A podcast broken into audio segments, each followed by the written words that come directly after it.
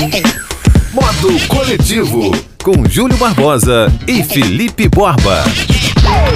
Salve, salve, eu sou Júlio Barbosa e tá no ar a 34 edição do Modo Coletivo. O nosso programa está disponível no Spotify, no Deezer, Google Podcasts, entre outras muitas plataformas.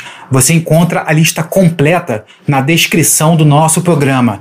Aliás, se você quiser conversar com a gente, elogiar, trocar uma ideia, recomendar uma notícia, fazer qualquer tipo de tabelinha, você me encontra no Instagram, no arroba Júlio Barbosa Digital e o Felipe Borba no arroba BorbaLand. Felipe Borba que daqui a pouco vai entrar para tabelar comigo direto lá da casa dele. A gente segue em quarentena e uma coisa que tem me chamado muito a atenção é a movimentação nas ruas. Eu saio de casa uma vez por semana para fazer as compras, serviços essenciais, né? A gente precisa comprar comida e me chamou muita atenção na última semana a movimentação aqui perto de casa, na zona sul do Rio a maioria das lojas abertas, muita gente na rua, gente até sem máscara, gente indo, indo na praia, voltando da praia.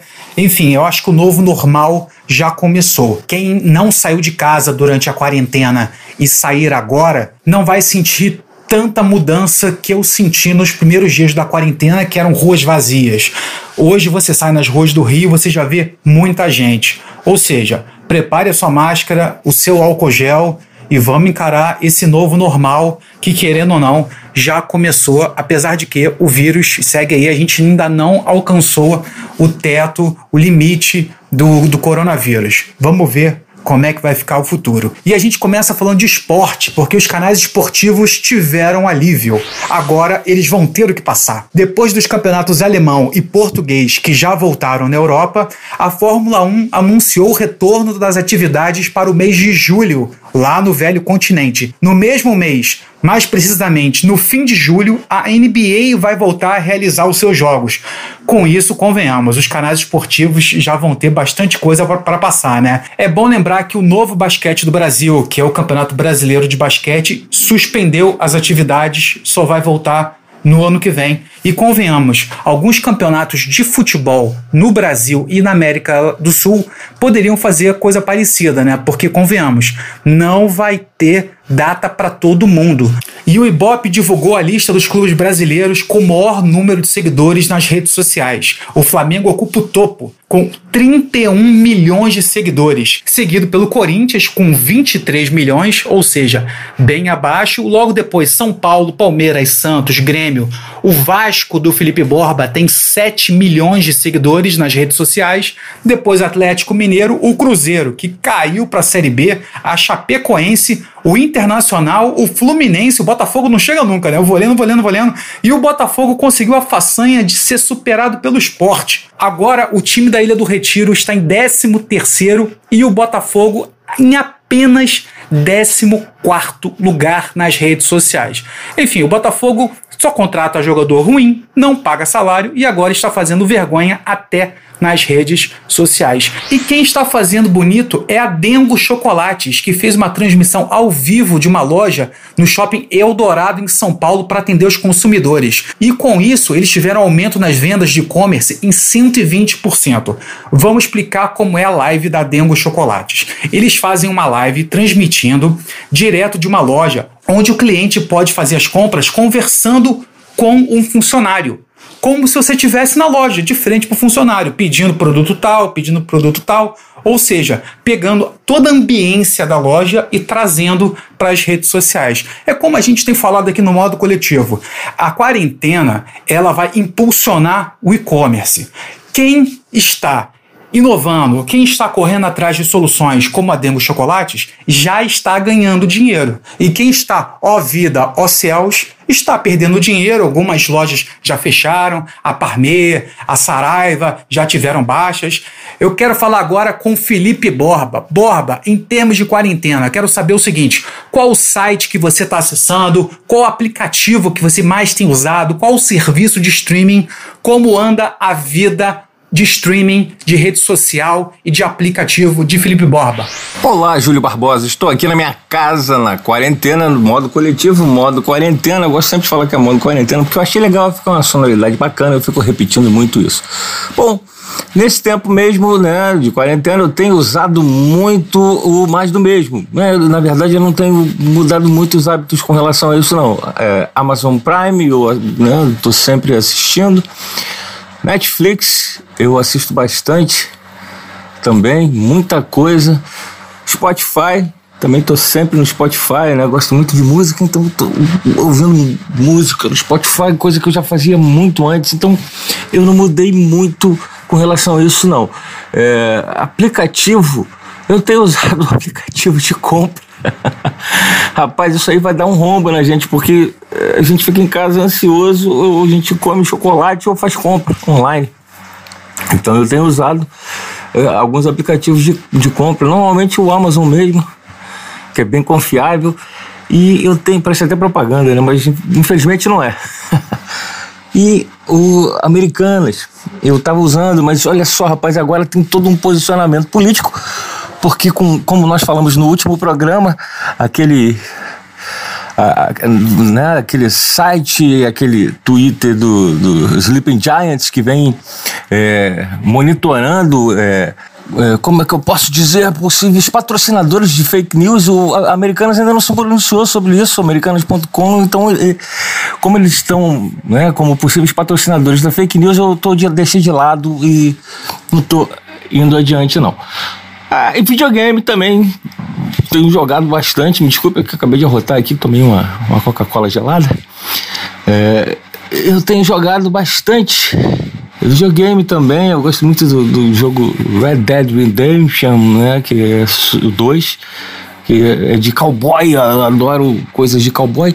E falando de videogame, o Bob Banquist, para quem não sabe, ele foi, né, agora já está aposentado das competições, mas um grande skatista brasileiro na gringa, que ele ganhou uh, vários títulos e, e, ganhou até um personagem no, no game Tony Hawks, que foi outro grande skatista, Tony Hawks Pro Skater, no 1 e 2.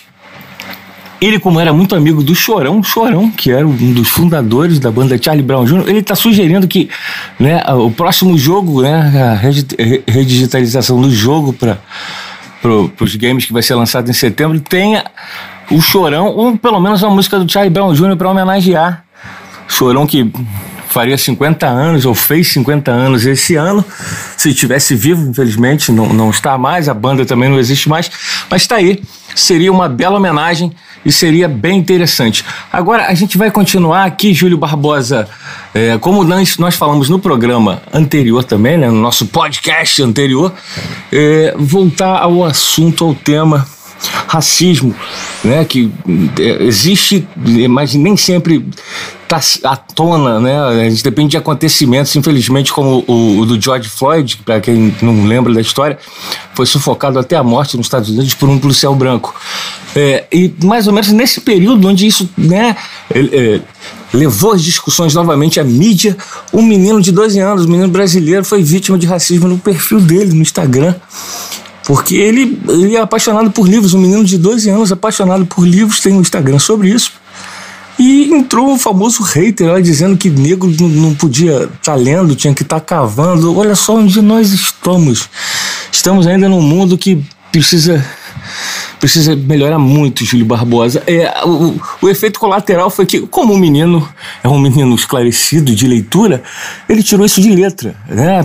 Apesar das marcas que isso, isso, isso deixa nas, nas pessoas, que, as marcas que ficam, ele tirou de letra, respondeu à altura e disse que tem muito orgulho da pele dele e tudo mais, e que é, essa pessoa, em pleno século XXI, deveria ler mais, inclusive para insultar. Ainda deu um, né, uma no imbecil que escreveu em português errado. Esse menino, ele, ele, ele tinha alguns seguidores e uh, atualmente, eu até chequei, ele já tem 800 mil seguidores no Instagram, além de receber várias doações de livros.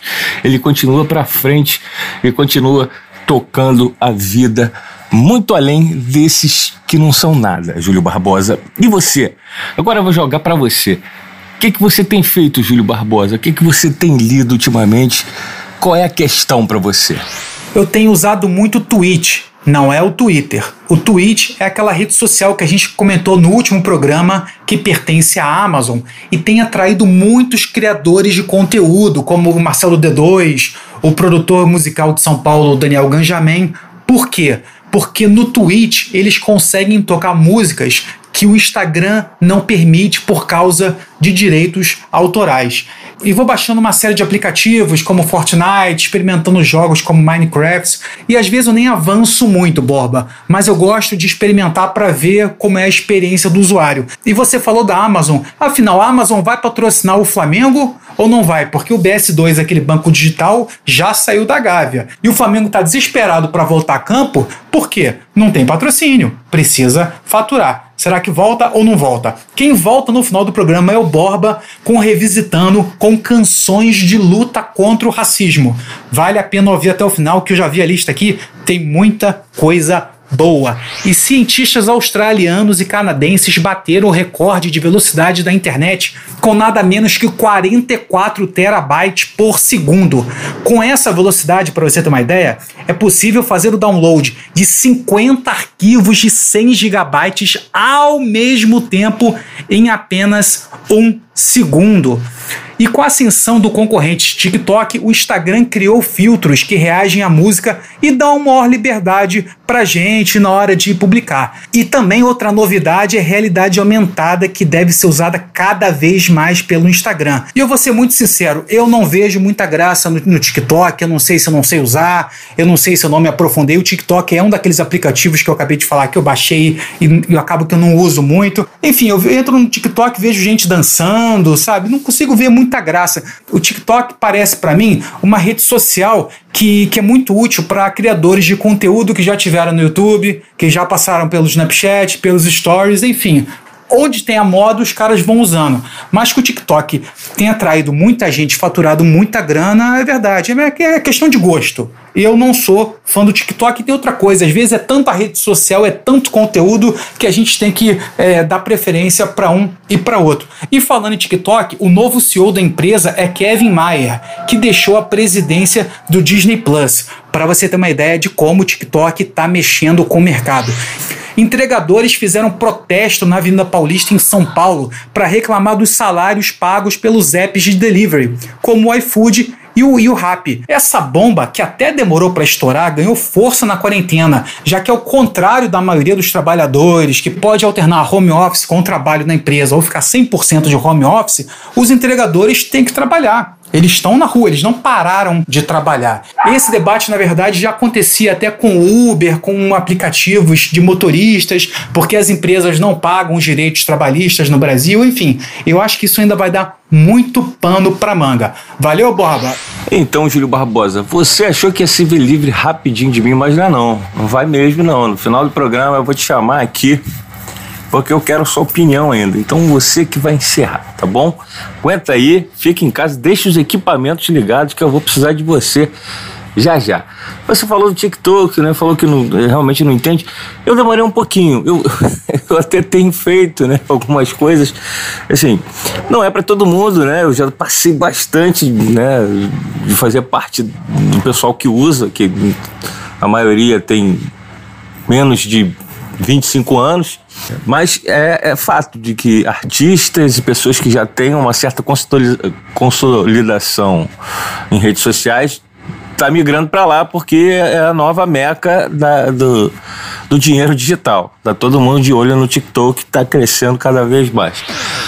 E o que está crescendo também, Júlio Barbosa, nessa pandemia e no, né, em, em, tudo, em todos os acontecimentos que estão tomando o mundo agora, protestos anti-racismo, protestos pra, por mais espaços, para os negros terem mais espaço, para terem espaços iguais, né? O que seria exatamente o que todo mundo quer, o que todo mundo merece, o que todo mundo tem que ter é, aumentou é, no, a busca por músicas, é, temas sobre isso.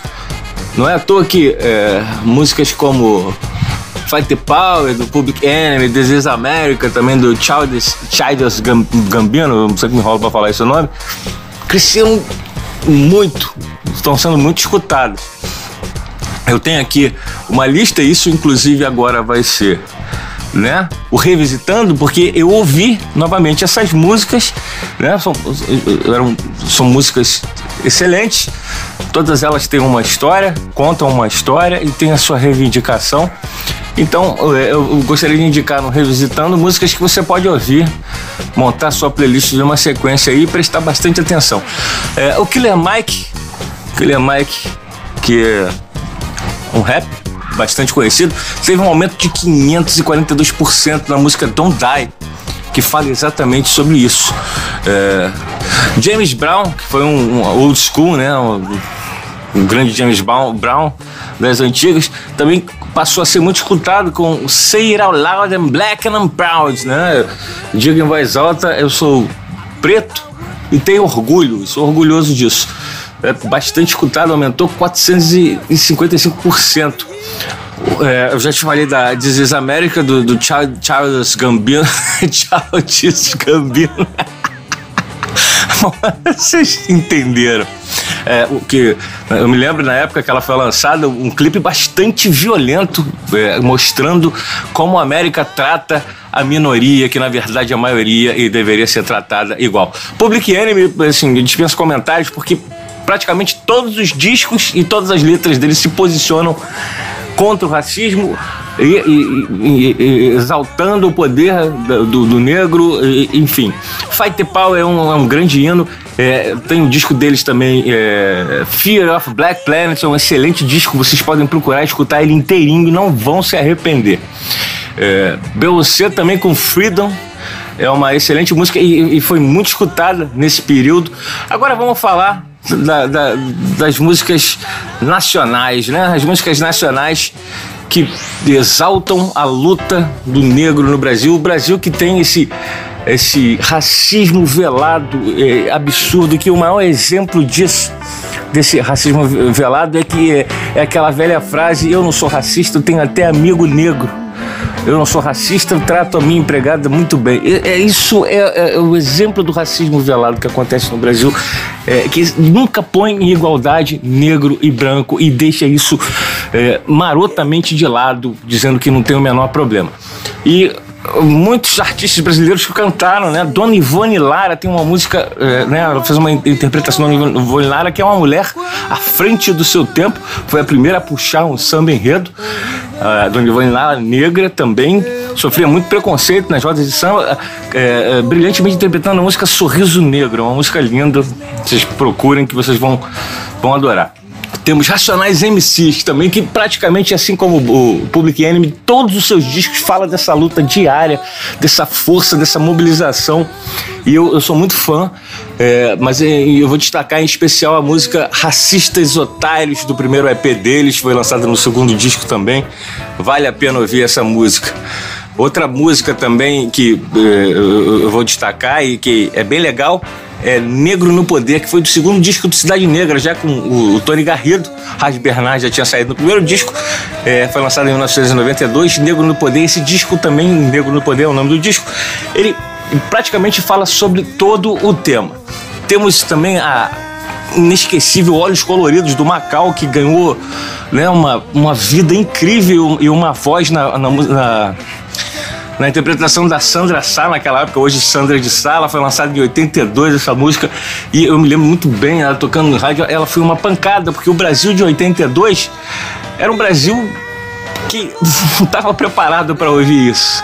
Era um Brasil extremamente racista e velado, né? Aquele racismo das novelas do Manuel Carlos. Pronto, falei. É exatamente esse racismo velado. Você, você sabe do que eu estou falando. Então, Olhos Coloridos arrebentou. O Gilberto Gil também é um daqueles artistas que sempre ele toca no ponto certo em todas as letras, ele sempre fala, ele, ele, ele diz de uma maneira diferente, é claro, sofisticada, mas ele sempre está se posicionando. É, o disco Real, se lançado em 1979, praticamente todas as músicas abordavam uma questão sobre o poder negro, sobre o racismo, e em especial a música Sarará Miolo, é, uma, é bem interessante, vale a pena você ouvir. Não podemos deixar de falar também de Gerson King Combo, é, com a música Mandamentos Black. Ele só queria é, posicionar e, e dizer para todos os negros: gente, nós somos negros e nós temos orgulho disso. E é assim que a gente é. A gente é desse jeito e é assim que a gente vai ser e a gente tem orgulho. Música muito interessante, muito forte também. Vale a pena ouvir. Jorge Benjó, não podia ficar de fora. Jorge Benjó no, no disco Negro é Lindo, o nome já diz tudo com a música Negro é Lindo, foi lançada em 1971 e arrebentou. Júlio Barbosa, eu não vou me alongar muito não, que eu quero ouvir, eu quero que você volte, eu quero um pouco da sua opinião. Você que é um cara extremamente dedicado à música, gosta de música, eu queria ouvir um pouco de você, eh, de alguma música que você lembre e que tenha te tocado e que fale sobre isso, essa desigualdade racial, a luta do negro para ter o seu espaço. Fala um pouco para mim disso, Julia. Aí sim, eu vou deixar para você encerrar. Valeu? Abraço. Eu com meu tom de pele meio amarelo, assim, o meu tom de pele meio Simpson. Eu não sou nem branco nem negro, eu sou meio amarelo. É, eu cresci indo no baile do Tabajara, aqui na zona sul do Rio, indo no Castelo das Pedras, lá no Rio das Pedras, lá na, na zona oeste do Rio. Já frequentei muita Rocinha, o Morro Azul, o Dona Marta, no bairro de Botafogo. Por que eu falei isso? Porque não adianta ouvir música sobre racismo e você não conversar com as pessoas que sofrem isso. Não adianta você cantar rap da felicidade, é, a carne mais barata do mercado é a carne negra e não praticar isso no dia a dia. Eu sou um cara que eu cresci ouvindo Fela Kuti, Tony Allen, que são ícones do Afrobeat, músicos nigerianos da África. Cresci ouvindo Racionais MCs, MV Bill, sabe, vendo filmes do Spike Lee. Não adianta chegar, como outro dia teve a campanha, que eu acho até bacana as, camp as campanhas que acontecem de forma virtual, mas não adianta só postar uma imagem preta no Instagram. Se nos teus 10 posts antes desse dia e 10 posts depois você não falou nada sobre racismo, você postou uma fotinho preta pra ser legal para entrar na moda ou você pratica aquilo no dia a dia? Vou contar uma coisa que eu ainda não falei aqui no programa. No dia da tal campanha, eu não postei a foto preta porque eu acho que tem muita modinha, apesar de achar a campanha legal, tem o lado bom e o lado ruim. E naquele dia eu passei o dia conversando com três amigos negros, meus amigos de 20 anos, e os três concordaram comigo. Eles não postaram também a foto preta no Instagram, acham a campanha legal, mas acham que falta ação no dia a dia. Quando o couro come no trânsito, quando o sangue sobe, você para para pensar nisso, porque a discriminação racial no Brasil, assim como homofobia, entre tantos outros preconceitos. Outro dia o Porta dos Fundos tirou um vídeo que teria gordofobia. Isso tudo só vai acabar quando tiver debate. A gente tem que debater porque no Congresso Nacional não tem negro, sendo que os negros são maiorias no Brasil. Por que não tem gay? Por que as mulheres não estão lá se as, se, as, se as mulheres são maioria no Brasil? Falta no Brasil é debate. A gente tem que debater as coisas. Enfim, a gente poderia fazer um programa especial sobre isso, sobre muita teoria e pouca prática. Eu sou Júlio Barbosa, vou ficando por aqui. Felipe Borba participou do programa, como sempre, e quem fecha o programa com aquele toque especial é a Trick Sound Design com o nosso Ricardo Bento. Na semana que vem a gente está de volta. Fique com a gente, fique em casa e segue o modo, o modo coletivo. Um abraço. Modo Coletivo com Júlio Barbosa e Felipe Borba.